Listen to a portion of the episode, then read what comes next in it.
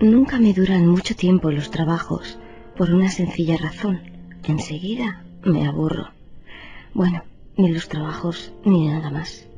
Parece como si fuera adicta a cualquier tipo de emoción, y en cuanto la fea cara del tedio asoma por algún sitio, tomo las de Villadiego y huyo a toda velocidad a donde sea, con quien sea. He trabajado de secretaria, de manicura, de camarera, de bibliotecaria, hasta de jardinera. Y nada, no hay manera de que nada me dura más de un par de meses. O me duraba. Porque fíjate, donde llevo ya más de medio año trabajando en el mismo puesto. Y no es nada del otro mundo. Recepcionista en una agencia publicitaria. Quizá uno de mis trabajos más arduos. Y la paga, ya te la puedes imaginar, una miseria. Al fin y al cabo, de lo único que estoy aquí ese adorno. Queda muy bien una carita como la mía y un culo como el mío en una empresa tan pija. Pero es que he encontrado un truco. Tengo un secreto para aguantar con el mayor estoicismo las situaciones más coñazo. Lo encontré por casualidad. Se me ocurrió sin yo buscarlo. Te cuento. Uno de estos días larguísimos y aburridísimos en que estás especialmente puteada no por nada en concreto, sino por el asco, la desidia que todo te produce, por lo lento que pasa el reloj. Un día que en realidad estaba tan harta que más que aburrida, eh, lo que era, estaba cabreada. Pues vino un adolescente con granos que tenemos de mensajero y me dio un sobre para producción. Hasta ahí todo normal. Pero de pronto se me fue la olla. Mi imaginación se desbordó, no sé por qué y le vi desnudo, delante mío, tocándose la polla y sudando la gota gorda.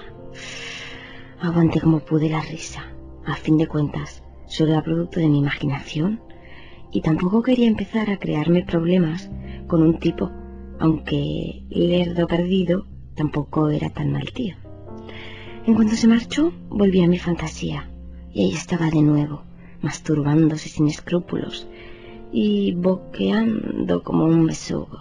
Cerré los ojos y me fijé en él como su mano subía y bajaba, en cómo me miraba las tetas, en cómo acercaba una mano a mi entrepierna y la posaba ahí sin dilación. Joder, de pronto estaba calentísima. Me fui al lavabo y me alivié como buenamente pude. Dios, qué ganas tenía de que alguien me metiera un buen pollazo. Cuando salí, mucho más calmada del lavabo, solo me quedaban 20 minutos para salir del trabajo. 20 minutos que se me pasaron volando. La masturbación como forma de entretenimiento. Nada nuevo ahí. Lo novedoso era la capacidad para calentarme con el más mínimo esfuerzo de concentración. Al día siguiente lo intenté de nuevo con el jefe de cuentas. Le miré a los ojos un instante y vi esos ojos a 10 centímetros mirándome fijamente mientras me penetraba en el suelo de su despacho, aplastándome por fuera y desgarrándome por dentro. Uf, vaya calentón. Llegué hacia el lavabo cuando decidí darle otra vuelta de tuerca a mi nuevo jueguecito. Y si en vez de dejarlo todo a la imaginación, pasaba la acción directamente, al fin y al cabo, me podía echar la bronca si me pasaba un cuarto de hora encerrada en el lavabo pero no me iba a decir nada si me había estado reunida con el jefe de cuentas el tiempo que me apetecía. Solo tenía que probar mi suerte. Y con lo caliente que iba, tirarme al jefe de marras me apetecía de veras. Iba de un salido que no veas, y él era uno de esos tipos chulos que no deja pasar una oportunidad por tener demasiados escrúpulos, de los que saben lo que es bueno cuando se lo pones delante. Me acerqué a su despacho y llamé a la puerta. Me hizo pasar. Él estaba al teléfono. Perfecto. Me senté en la silla, delante de su escritorio, frente a él, cruzando las piernas de forma que mi diminuta falda se subiera al máximo y mostrara todo mi muslo y un trocito de mis bragas negras. El tipo no me quitaba los ojos de encima. Asentía el teléfono me ofreció un cigarrillo. Me incliné para adelante para que me diera fuego, dejándole que echara una buena ojeada a mi escote. Sonreí. Me moví en la silla, mostrándole más descaradamente toda la mercancía que tenía a su alcance. Le miraba fijamente. Dios, qué excitada estaba. Por fin colgó. Se acercó a mí sobre la mesa, me sonrió y me preguntó qué, podía hacer por mí. Le dije que me iba a andar sin rodeos, que no quería un aumento de sueldo o promoción de ningún tipo. No estaba puteada por mi trabajo, solo aburrida. Solo quería pasar un buen rato. Mientras se lo comentaba, me iba desabrochando la blusa poco a poco para mostrarle lo que tenía que ofrecerle. No llegué al tercer botón. De un salto se había puesto a mi lado y ya estaba él finalizando la tarea, con la cabeza entre mis tetas babeándome y retorciéndome los pezones con sus labios, besuqueándolos hasta que se me pusieron enormes y duros como un par de aceitunas negras. Me aparté un momento con la mano y me levanté a cerrar la puerta con llave. Aproveché para subirme la falda hasta la cintura, dejar caer y quitarme las braguitas. Me giré y le vi de rodillas en el suelo, una mano en el paquete, mirándome con los ojos muy abiertos, como si no pudiera creer lo que estaba viendo. Joder, chaval, tampoco es para tanto. Le sonreí para animarle y me senté en su silla, con las piernas bien abiertas, echando la cabeza hacia atrás. Me toqué con un dedo el clítoris hasta que estuvo bien duro. Notaba cómo me chorreaba todo. Notaba cómo él me miraba y de pronto noté una mano caliente que me empezaba a trajinar ahí abajo, que enviaba escalofríos a mi cerebro, que hacía olvidarme de todo.